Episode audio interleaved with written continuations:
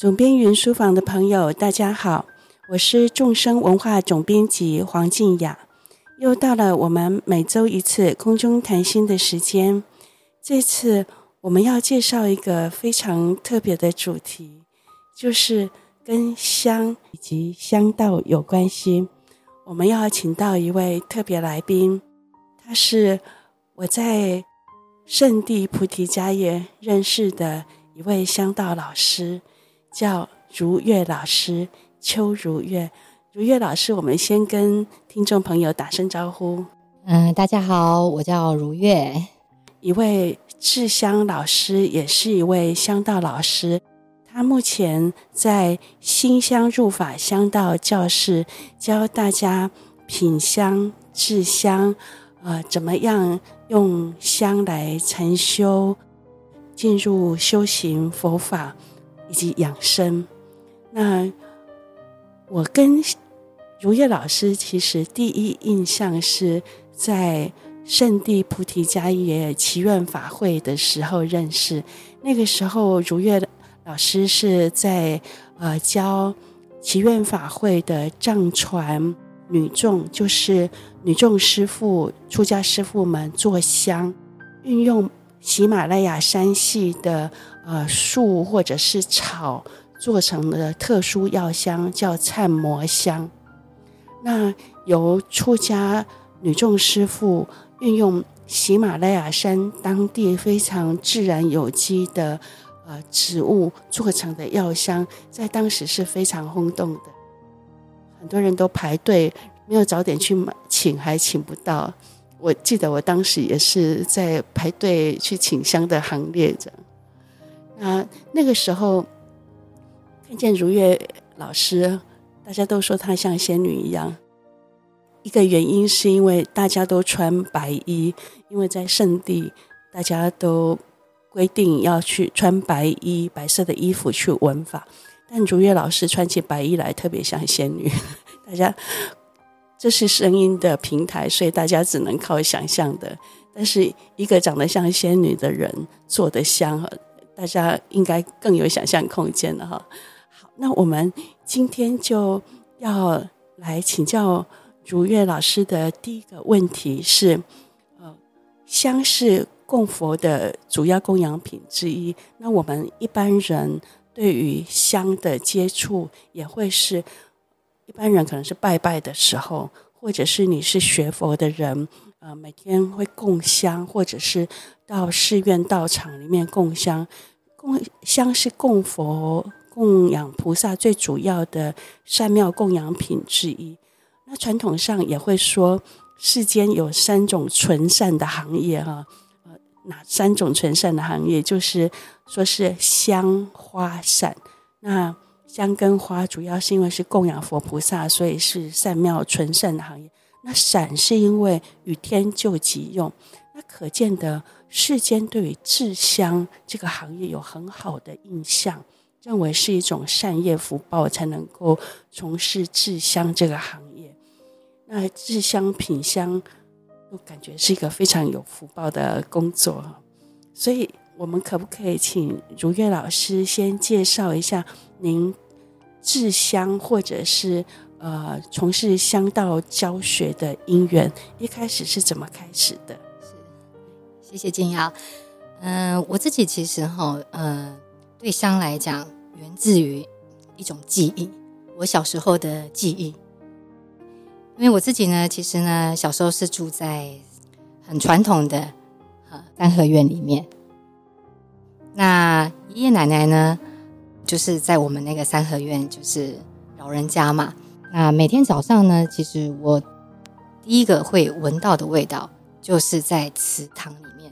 点香的味道，所以香来讲呢，对我来讲就是一种很熟悉的记忆感。加加上就是说，呃，我们家里面是文人家庭，也是佛教家庭，所以呢，我们都有请就是老和尚或者是嗯、算是善知识到家里面讲经。所以我的印象就是说，哎，只要今天哎有法师有老和尚来家里面讲经的时候，他一定会。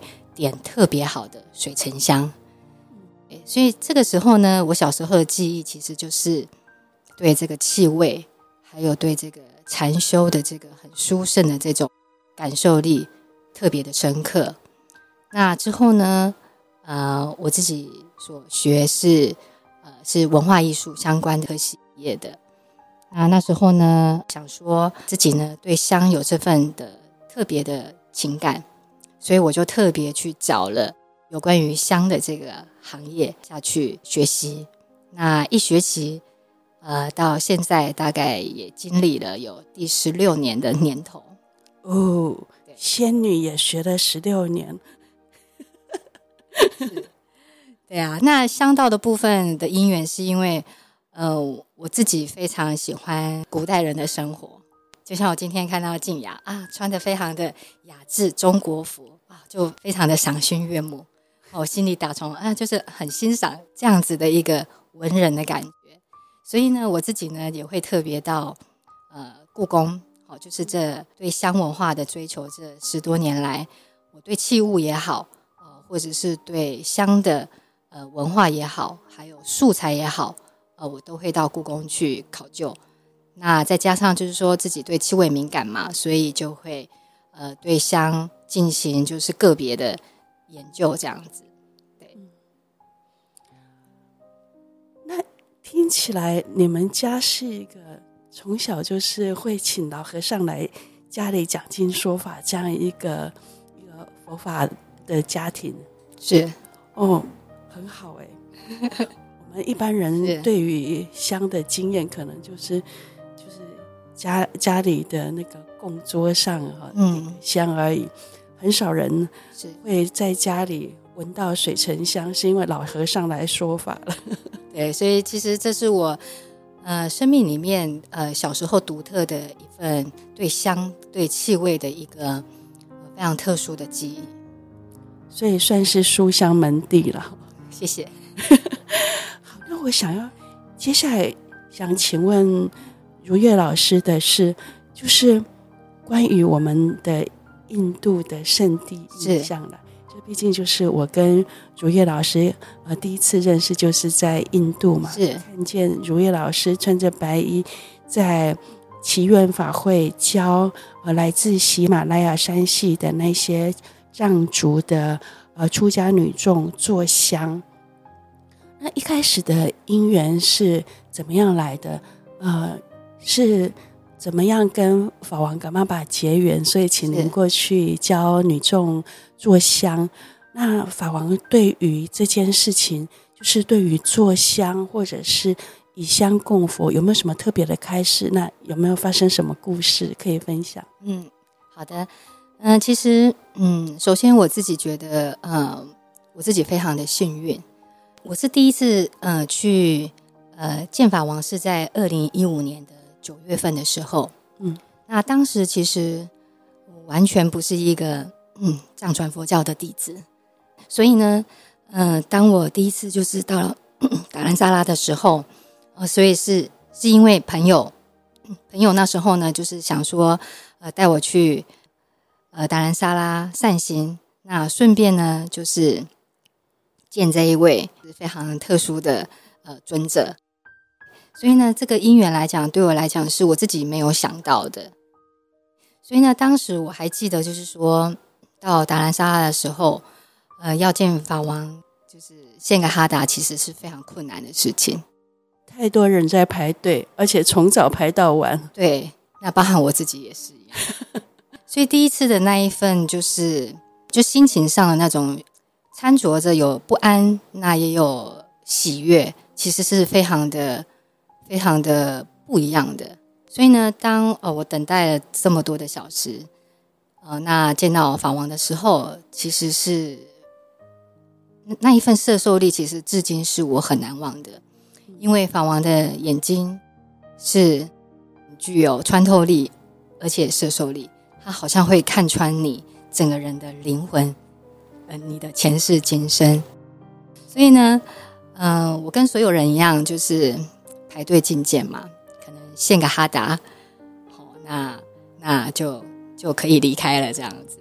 那我那时候呢，就想说，哎，我这么遥远的来，那我又是一名呃做香的呃人这样子。所以呢，我当下我就把我自己做的香，亲手做的香，就是呃见到法王的时候，就是供养给他。那当时呢，就跟法王说，这个香是我自己亲手制作的，本心意，我拿来供养你。所以当时呃，法王知道我是呃，就是做香的老师，所以就有直接就是问我说，呃，做香会不会很困难？你学的香是哪方面的香？对，就是呃，就是有跟我做一些探讨。那之后呢，法王就希望我呢。在一个半月后，就是到菩提伽亚去。那希望我准备一系列的制香的课程，再次来到菩提迦叶。对，所以我我自己当时候其实也是，嗯，非常的受宠若惊。那也会去思考，哎，到底应该要怎么样，呃，去呃承接这个这个突如其来的一个一份喜悦。因为毕竟教制香嘛，那那不同的环境、不同的国度，那所要面对的呃气温也好，或者是材料也好，其实是跟我在台湾其实是完全不一样的。如月老师带领呃参加嘎曲祈愿法会的出家女众做的忏摩香哦，我们那时候都是排队去请购啊。那请到以后都舍不得点，因为就那么几几只，点完就没了，这样子就会很珍贵。那听说后来，呃，这个他们如月老师教会女众做的做香的这个技术，后来他们各自回到自己的寺院，也都有在做，是，然后也成为这些呃民众他们贴补寺院哈。呃也算蛮重要的支出。那香他们既是一个很好的供养品，跟大众结缘的方式，也可以成为这些寺院在不管在疫情当中或经济不景气当中自力更生的一个方式。我想法王这方面真的是设想很周到，因为其实法王其实在为期这三个月的这个制香的这个训练里面，其实他多次有提到，就是说。呃，为什么我们要做这样子的一个改革？嗯、哦，那第一也是因为第一藏人的香其实非常的粗，对哦，而且点燃之后呢，那个烟其实会熏到整个房子，是非常的浓、非常的呛的。哦，所以一方面其实要做一个呃香的一个改变。嗯、那第二的话呢，对于藏香的成分，哦，其实法王也有特别提出来，就是说。呃，这个这个成分是不是传统的？好，就是真的是属于我们我们西藏传统的成分跟配方。那会不会添加呃化学以外的东西？对，这个也是法王蛮看重的。那第二个部分就是说，呃，法王他其实让我很感动的地方是他非常的重视民众的教育。对对，对，那我们也都知道，其实呃，噶举著名的学者冈波巴。那他本身呢，著作了一本《解脱庄园宝论》。嗯，对。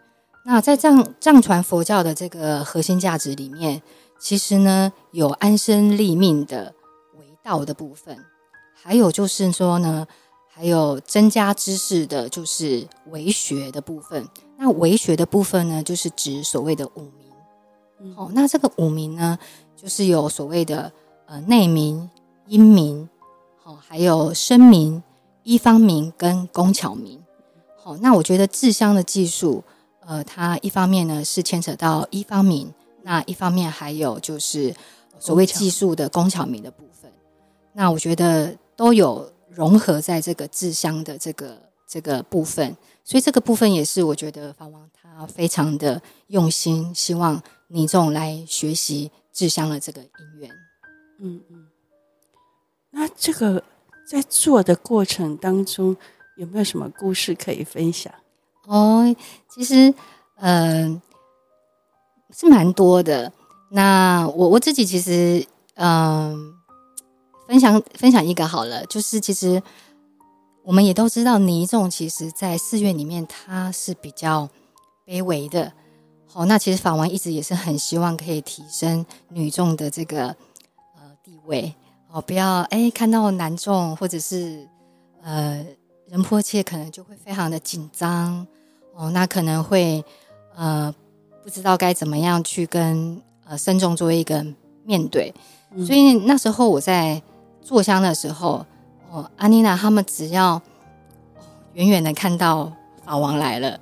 哦，他们就非常的紧张，对，可能原本在第一排、第二排的女中师傅在坐香嘛，可能一看到法王来的时候，马上就跳到后面去了。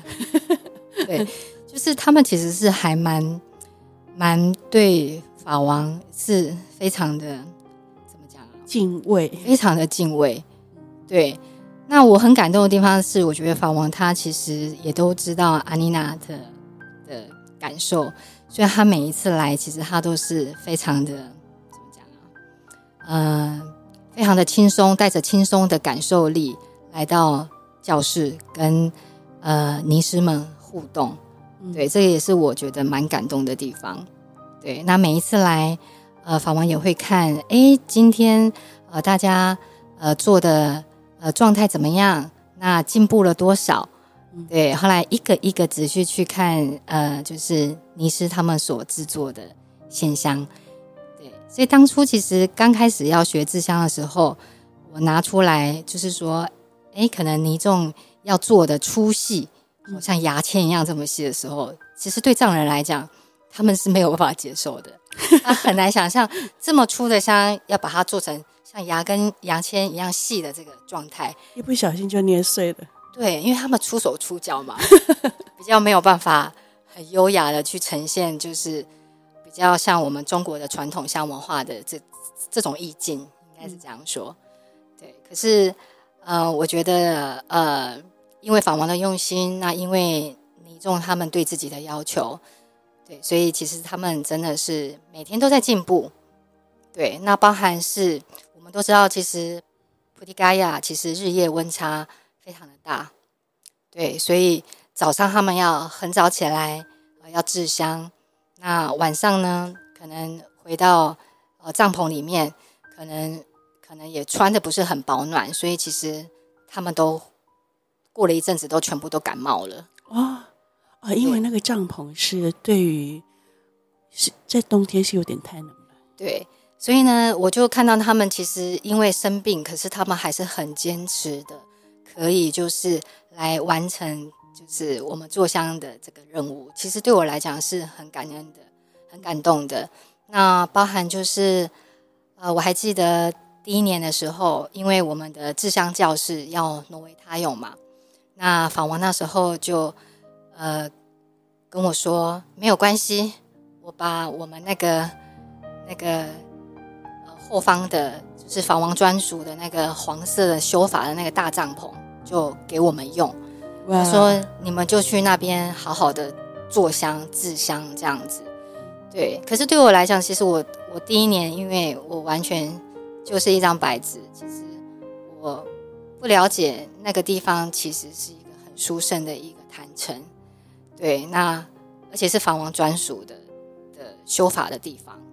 对。可是法王却让我们去那个地方，可以就是很心无旁骛的去制香。所以我是之后我了解到这个殊胜的这种这种殊胜性，其实我自己是非常的感动。是的，听到如叶老师说到这里哈，我也想要补充一点背景资料，帮助朋友们了解。呃。法王噶玛巴对于出家藏传的出家女众的处境还有学习，其实非常用心。我这一路上，因为我去祈愿法会十几年，十几年来，大概疫情之前是每一年都去祈愿法会的。然，然后也知道，在藏传的文化里面，女众师父就是藏族的出家女众。他们，呃，不管是在文化或传统上，他们就是很谦卑，但是他们相对也会处在一种机会比较少的状态，机会比较少，包括很多方面。文思修的机会也都比较少，佛法的学习、听闻，乃至于去帮人家讲述的机会也比较少，然后甚至于学习其他各种技能的机会也都不多。那这些年来，法王注意到这个状况，为了改变这个弱势的状况，法王做了很多具体的事情，包括以前是没有女众辩经法会的。女众辩经法会是在法王手下开始的，然后法王不但有女众辩经法会，让女众开始辩经。一开始要这么做的时候，其实男众拉玛们有点质疑，有点觉得说他们行吗？没听说过女众他们在变经的，他们能变吗？程度怎么样？是很质疑的。但在法王的心意加持或者是意志底下，他就承办了。而且在女众变经法会的前后，法王会为这些女众上课，就是每一年都会有为他们开示的主题。那后来还有很有名的，就是恢复藏地呃女众的戒律这件事情，这是历史大事。那为什么？会有这件事情呢？因为藏地女众传戒的传统，因为历史的关系，它断掉了。那断掉以后，那个戒律的原则是，就是你必须从曾经得过这个戒的人手上，才能得到这个传传戒的传承。那如果这个戒断掉，你是没办法找到，你等于是在一个没有受戒的情况。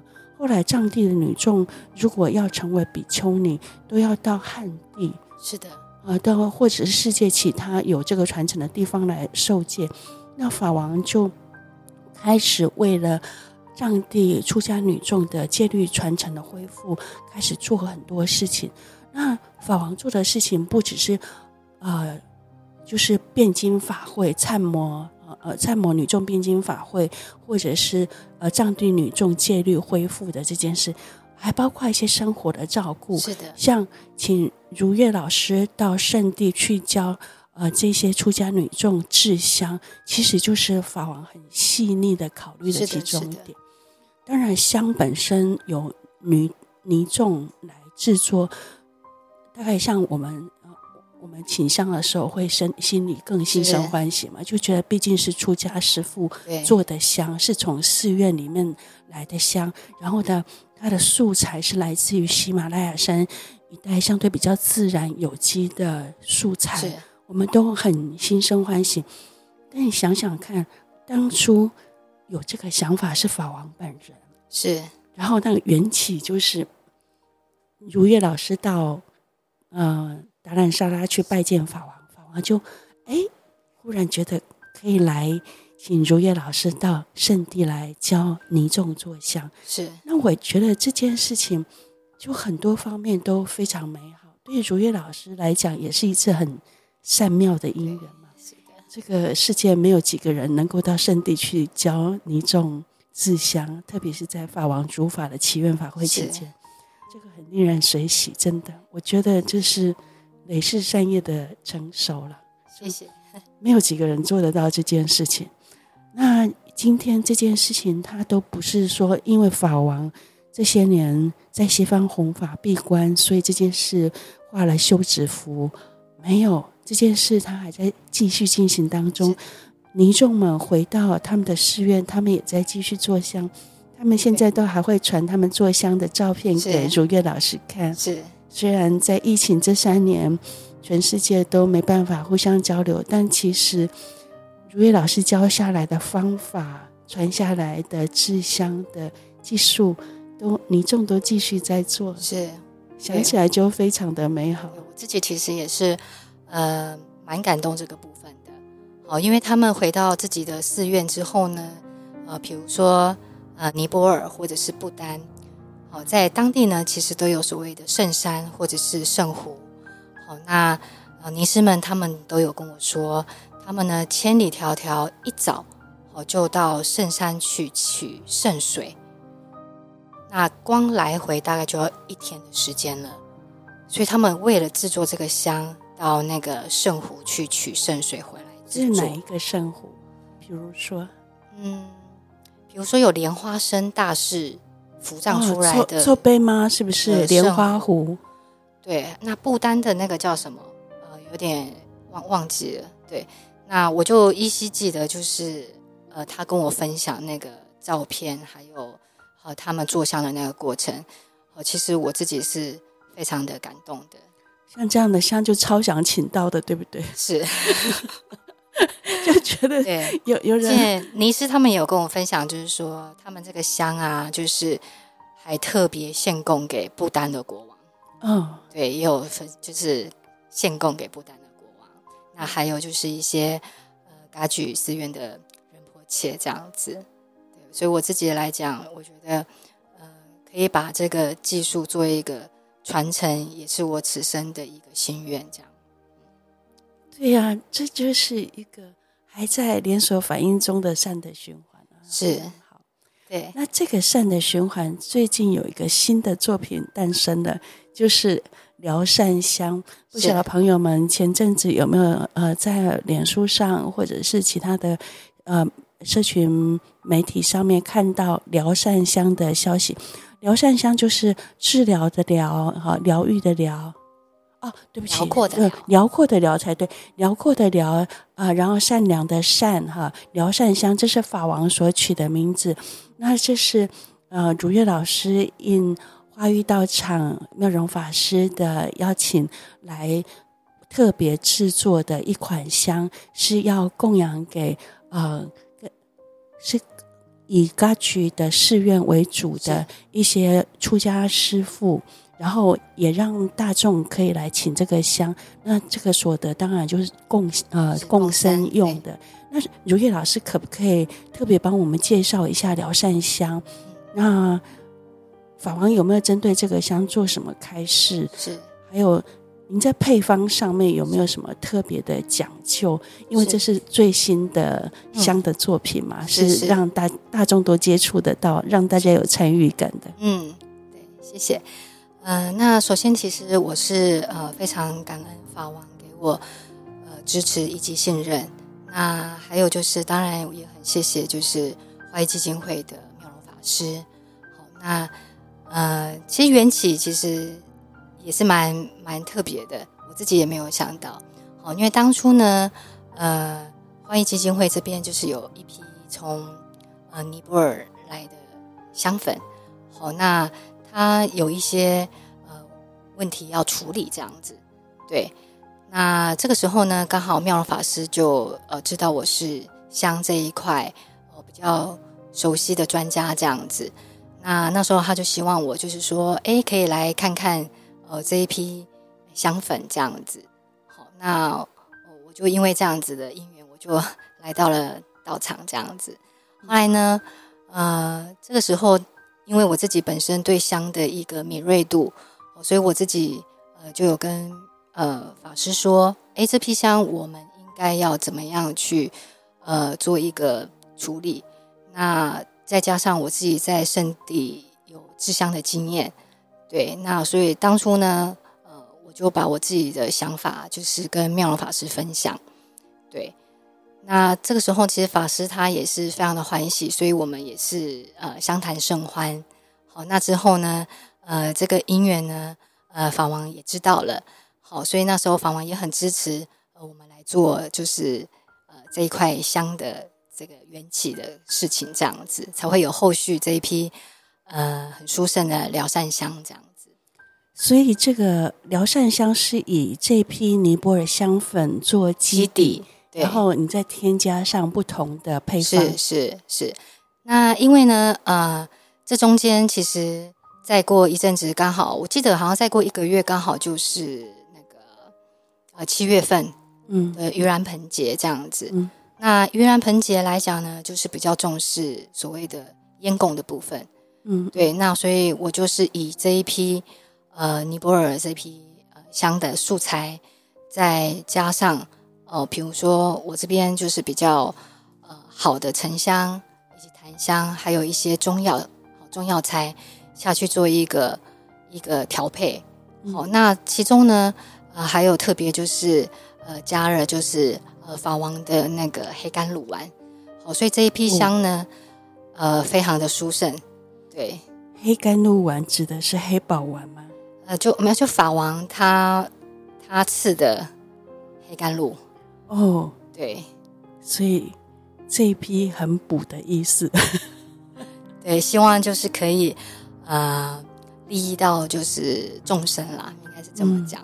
嗯、对，那所以如月老师的最新的作品《疗善香》，就是最近也圆满的呃共生了哈，是很开心。好像还剩下少量的还可以请，对不对？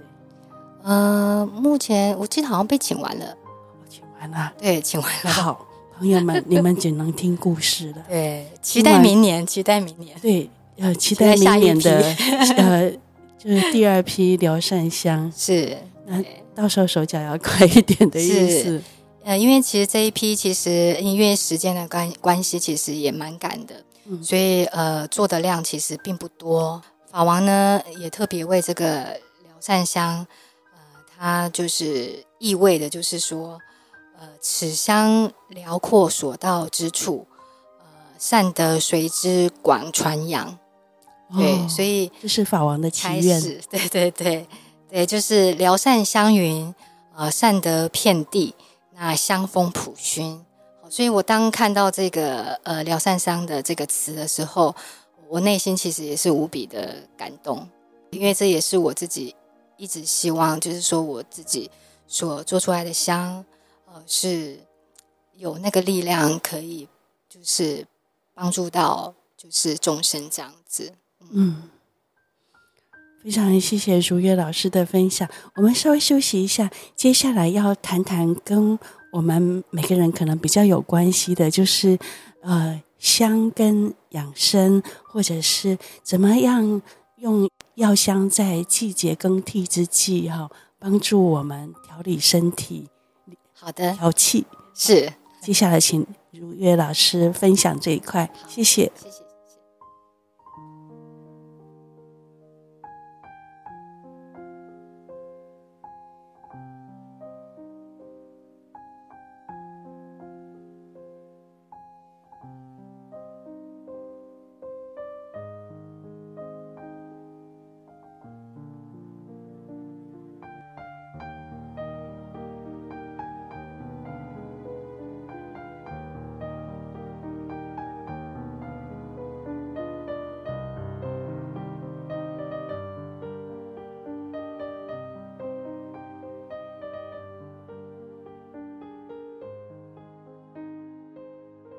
接下来，我们想请如月老师为我们介绍香跟我们自己生活的关系。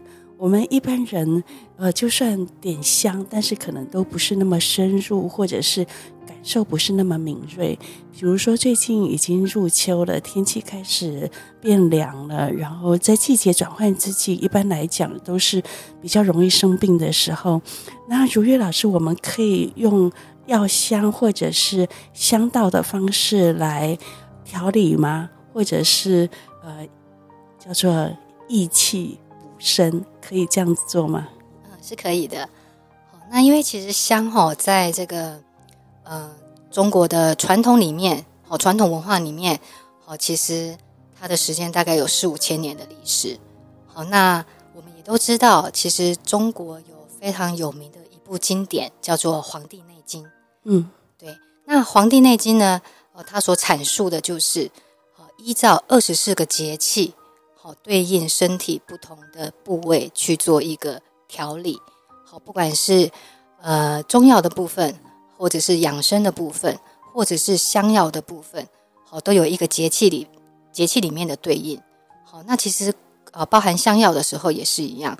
那所以像我自己呃开的课程里面呢。就有特别针对，就是每一个节气它所用到的香跟药，跟对应我们身体的一个部位，好去做一个舒缓跟养生的部分。那呃，如果说我们在选择上面，如月老师有没有特别的提呃提醒或建议？比如说呃湿气比较重的人呐、啊，或者是不好睡的人呐、啊，可以选什么样的药香？呃，应该这样讲，其实药香药香来讲，最主要就是说，呃，本身呃调香师哦、呃，他第一个他要懂中医，嗯，对。那懂中医以外呢，他才有办法去运用这个香药。好，就像我们去看中医，好，中医师呢，他会运用香材的君臣佐使的配方，好，去理解这样子的一个环境，好，所要下什么样的药。好，那其实香药其实也是一样。好，比如说，呃，到了入秋的时候，有些人呢，他可能会因为呃肝火比较旺盛。他可能会比较不好睡，好，那这个时候呢，我们在香药材里面呢，我们添加一些好的沉香，好，可以帮助我们呢安神定性。好，那如果说呢，在呃呃有一些身体比较湿的部分，好，比较呃湿气比较重的部分呢，我们就可以加一些呃艾草的部分。哦，那艾草呢，就是可以呃帮助我们身体做一个。水分的一些呃循环跟代谢，好、嗯，那或者是说呢，让我们的心神比较安宁的时候呢，我们可以加一些琥珀，嗯，好，所以不同的香药，它其实它的配伍来讲，它就会组成，就是说这个节气它所使用的药香会是什么样的一个概念。所以它除了是一种供养净化之外，它也是一个调身的方式哈。哦，是的，是维系能量的调节。对，没错。那像我这边呢，呃呃，我自己也想要分享，就是说，呃，我从呃三年前那时候最后一年，就是二零二零年去呃菩提迦叶的时候，我还记得那时候是肺炎最严重的开始嘛。好，所以那时候呢，我自己心里就想说，诶，除了这个时节以外，我们。人类遇到了一个这么大的一个灾难的开始，我们要怎么样去预防？所以这个时候呢，古老的智慧，比如说在西藏那边就有所谓的莲花生大士的一个伏藏的一这款药香，哦，它是属于避温的一个有效的一个成分，有效的一个方子，应该要怎么样把它运用出来？哦，那可以利益这个这个目前哦。这个人世间的一个疫情的部分，所以那时候呢，呃，我还特别呃，因为这一款香，我在呃菩提迦叶发了这个愿啊，想说如果我可以很平安的回到台湾的话，我想要把这一款香给制作出来。好，所以呢，呃，我我现在呢，呃，在这款香里面呢，呃，基本上呢也是呃很适合像这个这个这个社会形态。就是我们未来就是在长期要跟这个病毒做共存的一个状况之下，可以使用的药香，好，它其实也是对应哦现在的这个节气。嗯，如月老师有没有帮这款药香命名？就是以莲花生大师的避瘟香为有为基础，加上一些呃，如月老师加上的呃，等于药材。对，就是呃，它的名字叫做黑药避瘟香。嗯。对，黑药，好，那这个黑甘露呢？呃，它有一个非常特殊的一个一个一个历史吧。好，它这个是呃真正就是存在的一个历史。好，它这个配方呢，就是在呃莲花生大师他在服葬的时候取出来的。嗯，对。那我自己本身在呃圣地的时候，那时候就有因缘，我有拿到这个配方这样子。那我自己来讲说，哎，我有这个配方，呃，我应该要怎么样把它呃做出来？嗯，对，是这样。哦，所以这个香是大家请得到的？对，是请得到的。我还记得那年，呃，两年前也有来化育，哎，就是做一个就是呃香的一个布施的部分，就是希望大家可以请到。呃，那一小包的药香可以随身携带，保平安以外，嗯、那如果你一有症状的时候，马上点燃哦，它那个药效其实是非常的快。我记得就是一小球的那个，是不是？对对对，哦、而且当时其实我在印度的时候，其实，在祈愿法会，其实因为呃有听到法王为了这个疫情，他特别制作了呃萨迦玉柄纹，嗯，我当下其实听了非常的感动。所以呢，在我制作，我回到台湾，我闭关一个月。当我在制作这款香的时候，其实呃也是呃承接法王给我的力量以及他的加持力所做出来的这批香。嗯嗯，那个沙迦玉病文，它是一个古文啊，是法王把它翻译成中文。是是。那那时候我记得是二零二零年的时候，对年初的时候，法王呃。把这个沙迦玉病文哈，等于传播出来给大家多持诵的时候，是我那时候忽然有一个感觉，觉得这个疫情会很严重。本来因为一开始还不知道这是什么嘛，嗯，也不也不觉得它会很严重，乃至于变成全世界锁国的一个大大的流行病。但是那个时候法王那时候传出来，呃，萨迦玉玉呃玉并文就是他翻译了古代的萨迦。呃，一位大师的的这个祈愿文，那时候忽然有一种预言，就是预言这这个病可能会很严重的感觉。是的。后来发觉果然，对，有种被预言中的感觉。是。但是那个那个上下玉病文是很有力量的。你对，你在没错。你在那个闭关当中就依这个修持。对，其实呃，那个应该说是，其实刚听到呃这篇祈愿文的时候。其实马上就是让我有灵感了，嗯，对，而且其实内心来讲是有很强大的力量推使着我要把这一款碧温香做出来，对，所以对我来讲，其实当时心思没有别的，就是很想要把这一款能够利益众生的香做出来。那因为我也是随顺自己的心意嘛，想说也许这是法王要我做的事情。对，那我就是尽力去把它做出来。对，所以我当时就是呃，因为这批香才开始跟大众开始结结香缘那我另外想要请问如月老师的是，您自己在做香的时候会呃搭配，比如说观想、祈愿或持咒吗？会有会有这样的过程吗？嗯，会的，会的。因为其实每一次要做一批香以前，其实呃，你一定会有一个斋戒的过程。嗯，对。那到所谓禅修心性的稳定，那包含就是说，哎，我的灵感来了，我要做什么样的香？我应该要怎么去调配这款香药？对，其实它有一个过程。那我要知道我的受众是谁，我才有办法去制作，就是很合宜的香出来。嗯，对。那当我在做的时候，也许会我自己来讲，我会观想法王加持着我来做这款香。嗯嗯。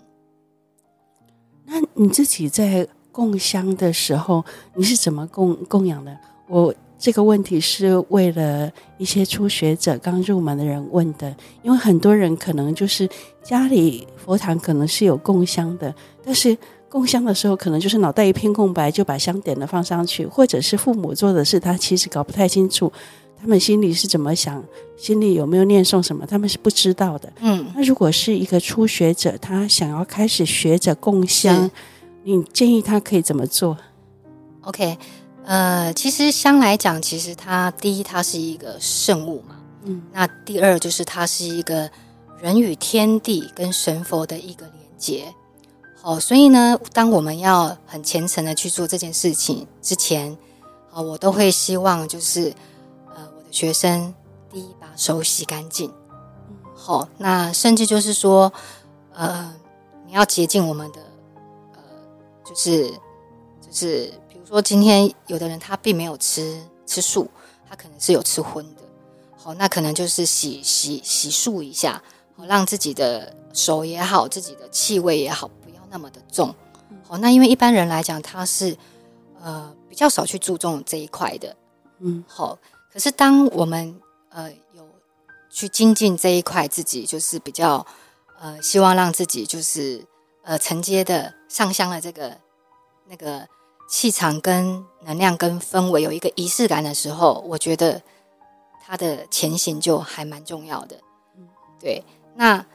OK，当我们呢这些事情我们都有剧组都有去做的时候呢，当然就是选香的一个重要性。好，那点香来讲呢，我们第一个要选择就是比较天然无毒的一个好的香。嗯，好，那不要刺鼻，要刺鼻的香，因为其实你要说佛佛也是真一炷香嘛。那如果你今天点的香其实是非常的熏的话，其实神佛其实也是受不了的。我们人自己，我们人自己也会受不了，何况是神佛。好，所以供养给佛菩萨的一定都会是最天然的。对。那点了香之后呢，哦，呃，我们就会放在香炉上面。好，那以我自己来讲，我一定是双手合十，跪在，就是呃，算是这个呃佛堂的面前，神桌的面前这样子。那我自己来讲呢，会先念诵三皈依，对，三皈依。那还有就是呃最基本的就是点香的祈愿文。那如果你有点灯的话，像嘎举的那个点灯祈愿文，其实也是可以念的。对，那念诵完之后呢，呃，就是简单的，就是会做一个观想，把我们的心静下来，去连接哦，我们要讲述的，就是我们要希望这一个菩萨或者是呃你的上师来倾听我们的一个话语。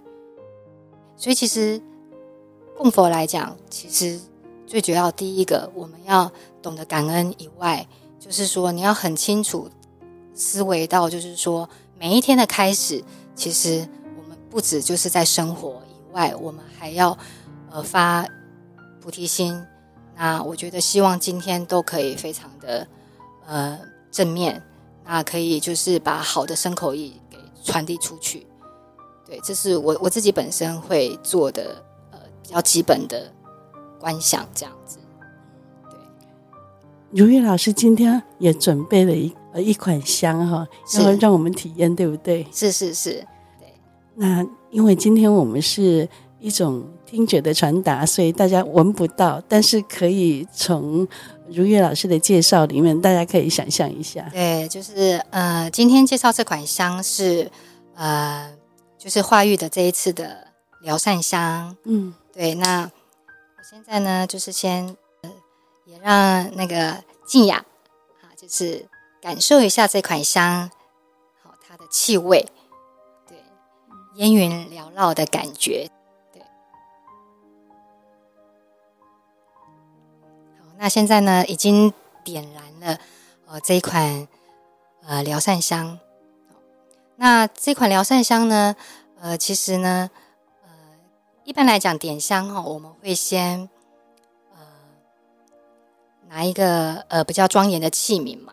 点上香之后呢，我们会闻到它的味道。我们以五感来讲，你会先闻到味道。那之后呢，你会看到烟云缭绕的那一份禅意的美感。好，所以这时候呢，当我们的心，好，还有我们的鼻根闻到了这个香的时候呢，我们的心其实会慢慢的宁静下来。那再从这个嗅觉里面去感受一样，感受一下，就是说。制香的人，他想要传递的是什么？因为其实通常，呃，我我相信一般的人比较不会去感受到，就是说这一款香，它其实是蕴含着制香的人的一份心意，或者是说这一款香，它对我们身体所感受到，就是说它的整个觉受力是什么？那包含不同的香，它的一个。呃，会带领人的一个感知的部分，或者是说，它可以引领到他身体的某一个脉轮的转动，到达就是说禅修的部分，其实它都有一个脉络可循。好，所以就是可以慢慢的去感受一下这个香带给我们生活的美好，这样子。嗯，很好诶，谢谢。我再问一个叫做“超级小白”的问题，“超级小白”是。他们可能会有一个疑虑，就是。因为一般人都听说过烟啊里头有呃 PM 二点五哈，就是那个不好的物质，是。所以台湾一些大都会的寺庙哈有封炉的状况，比如说行天宫或者是龙山寺，他们因为呃都会区的空气污染的关系，后来都封炉了，就是让信众改用其他的供养方式，是。那可能也是因为传统的寺庙用的香不够好，都是中间有一个木头的那种线香，竹签，嗯，竹签的这种香，所以会有 PM 二点五的问题。那您作为一位制香师、香道老师，您对 PM 二点五这件事情，呃，想要对初学者呃有什么建议？或者是说，其实只要用好的香，少少而好的香，其实是没有这个问题的。您会怎么看待这个问题？是，呃，其实呃，要从兼顾宗教信仰呃的需求，还有就是维护环境品质，好，还有信众的身体健康来讲，其实呃，减少香枝，其实这个一直都是呃寺庙会遇到的一个很重要的课题，那因为 PM 二点五来讲呢，其实它对人本身的心血管的疾病，好，其实会有一个诱发的部分，嗯，好，所以当呃台北市政府开始在强调这一块的时候，其实人们当然是一定会害怕的，对。那你要从而在这个信仰的这个部分，你要怎么样去做一个平衡？好，其实到现在，我相信还是很多人蛮两难的，他们可能会觉得说。诶，我今天如果不点香，那菩萨他听不听得到我的心声？好，这个是我想一般人都会去思考的嘛。我今天如果说只是用心香来祈求上上天的话，好，所以一般来讲，其实以传统的佛教徒也好，或者是在香这个这个历史的本质上面，你要让他减香，甚至说就是不拿香拜拜这件事情。好，其实对台湾人来讲是有很大的一个文化上的冲击。好，我自己的感受，身边的感受，而且自己有去观察嘛，嗯，是这样子的。好，那减少相知之余，其实有另外一种方式，就是说我们就可以选用好一点的香。好，那因为呢，呃，其实，在二十年以前的台湾，其实因为呃，为什么会有这个问题，也是因为当初呃。台湾是仰赖进口中国大陆的一些香，好，那那时候的香呢，基本上就比较没有环保的意识，好，所以有很多的添加物，甚至是会有危害身体的助燃剂，好，所以才会有就是说可能长期在使用呃立香的一些法师，他们身体上面有一些呃肺的一些问题，这样子，好，那其实近。这十年来，其实，呃，已经这个问题其实已经减少非常的多了。好，所以在香的选择上面，我还是会希望就是读者可以就是呃选用一些呃天然的好的香。好，那在居家如果你要供香的话，好，我们尽量就是选卧香，好，或者是盘香，好，因为呢它的添加物会比较少。好，那点香之后呢，呃，也会建议。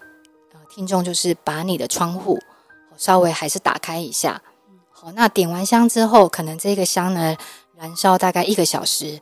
那燃烧完之后呢，我们多喝温开水，好，让身体作为一个好的一个代谢，这样子，我想应该是可以预防哦，就是呃这些比较有危害的一些因子，嗯，这样子。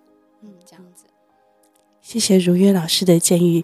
像我自己就是每天会供香的，我就是供比较细的卧香，对，是呃沉香，然后我也会在阳台做烟供，是。那我自己并不会觉得有那种嗅觉的压力感，是，是、呃，就是我觉得我还是对气味敏感的，但是我觉得并没有那种。很严重的被熏到啊，那种嗅觉的呃压力感，所以可见的就是挑好香是没错。然后对香的那种有有竹签的那种立香，可能就先避免，因为它会产生比较大的烟，对，而且不是可能不是好的烟，是。嗯、呃，这些我们我们还是要讲究的，就是我们可以有兼顾我们呃的前进心跟健康，这个是做得到的，是。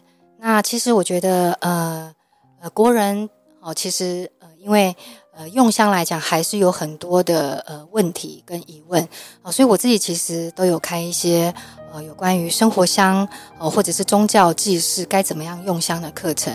哦，其实呃有因缘呢，呃也是可以呃，比如说到花育基金会，或者是呢呃其他道场如果也想要开这种比较呃可以针对就是说现代人应该如何用香或者是怎么样用香的这个部分，呃做一个分享，其实也是也也是很棒的。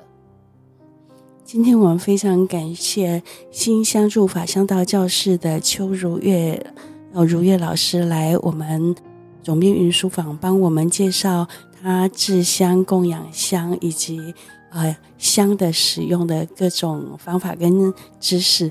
谢谢如月老师，谢谢静雅。放下放松，让心休息，找回最好的自己。总编云书房，我们下周见。